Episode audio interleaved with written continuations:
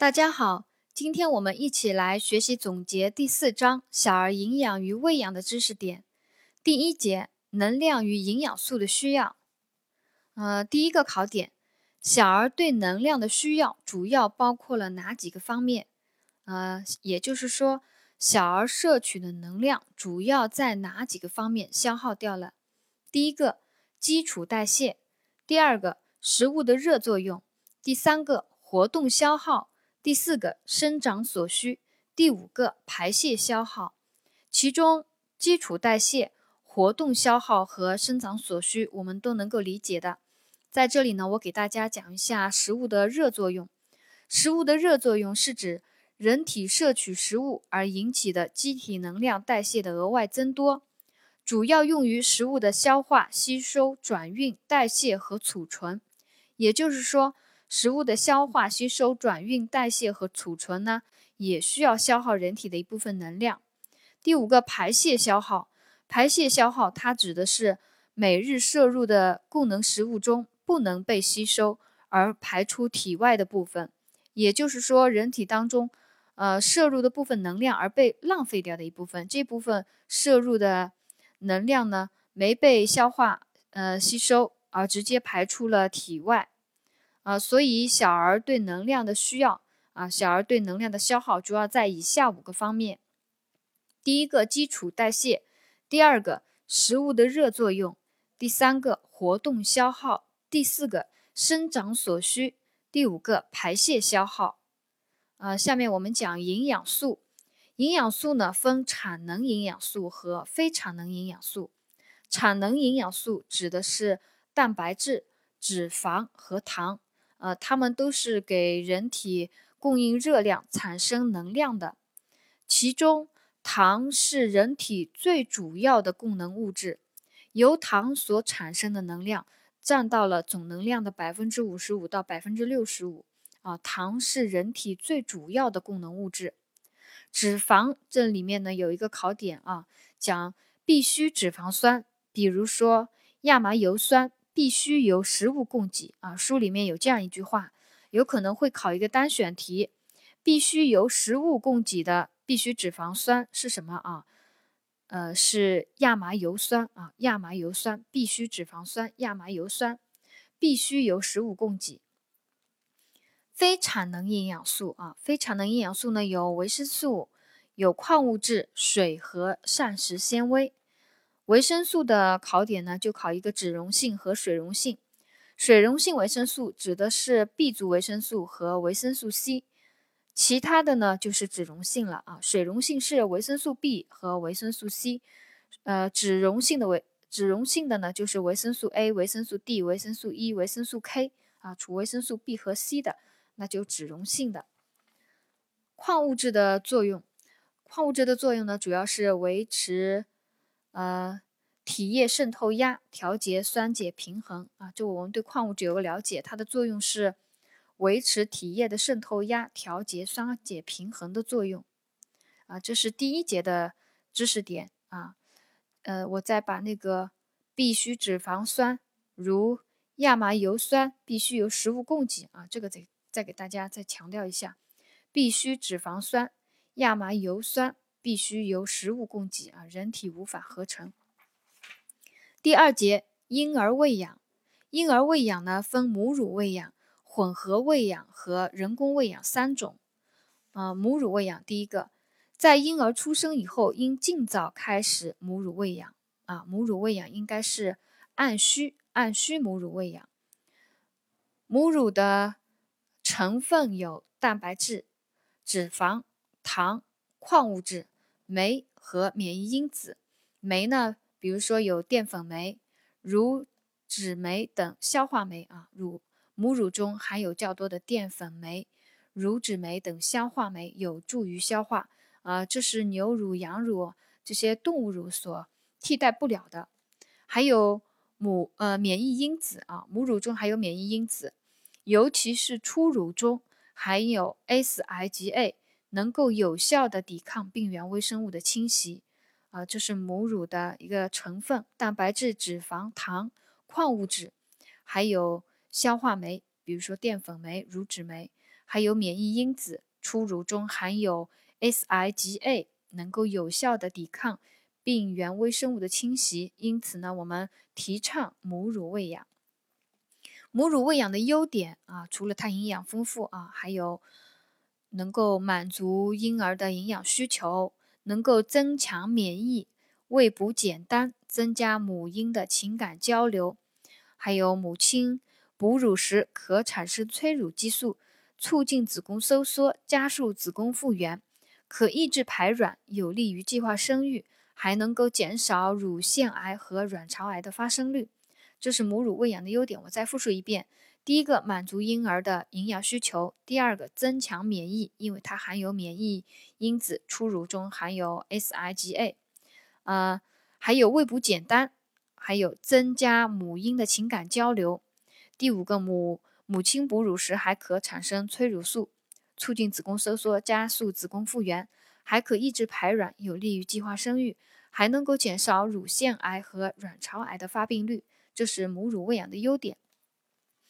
对母乳喂养的护理呢，我们要做好以下几个方面啊，这有可能也要考到的。母乳喂养要做哪些？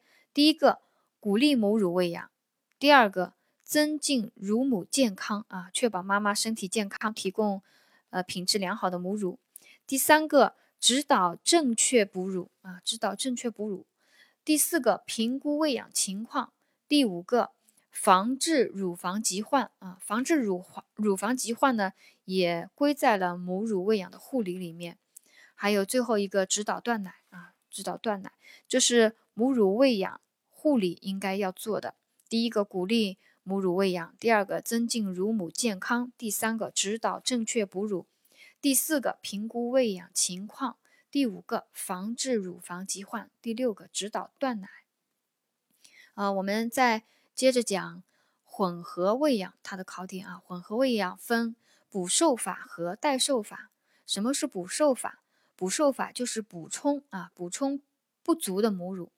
母乳不足的时候，婴儿吃不饱啊，母乳不足。那么，在小婴儿把乳房吸空以后，再补充代乳品，称为补授法啊。母乳分泌不足，婴儿将乳房吸空以后，再补充代乳品，称为补授法。代授法呢是，呃，妈妈乳汁充足，但是因为某些特殊原因不能完全承担补喂的，那么可用代乳品一次或者数次代替母乳啊，也就是代替。有个代替的意思啊，代授法，这个叫代授法。混合喂养分的补授法和代授法。人工喂养里面呢，就啊没什么特别的考点了，就讲到了一个，呃，不能母乳喂养时首选配方奶啊，有可能会考到吧？不能母乳喂养时首选配方奶。啊，下面有一个重要的考点。添加辅食啊，辅食的添加也是重要的考点。呃，四到六个月以上的婴儿应该添加辅食了。四到六个月以上婴儿应该添加辅食，以保障婴儿的健康。添加辅食的目的啊有三个：第一个，补充乳类营养素的不足啊。到四个四到六个月以后，啊，母乳的供给的营养就不能完全满足婴儿的需要了。所以要添加辅食，补充乳类营养素的不足。第二个，改变食物的性质，为断奶做好准备。第三个，逐步培养婴儿良好的饮食习惯。啊，这是添加辅食的目的有三个：第一个，补充乳类营养素的不足；第二个，改变食物的性质，为断奶做好准备；第三个，逐步培养婴儿良好的饮食习惯。添加辅食的原则有哪些呢？啊，添加辅食的原则要循序渐进，适应一种食品以后再增加另一种，从少到多，从稀到稠，从细到粗，逐步过渡到固体过固体食物。还有天气炎热或者婴儿患病期间呢，应减少辅食量或者暂停辅食，以免造成消化不良。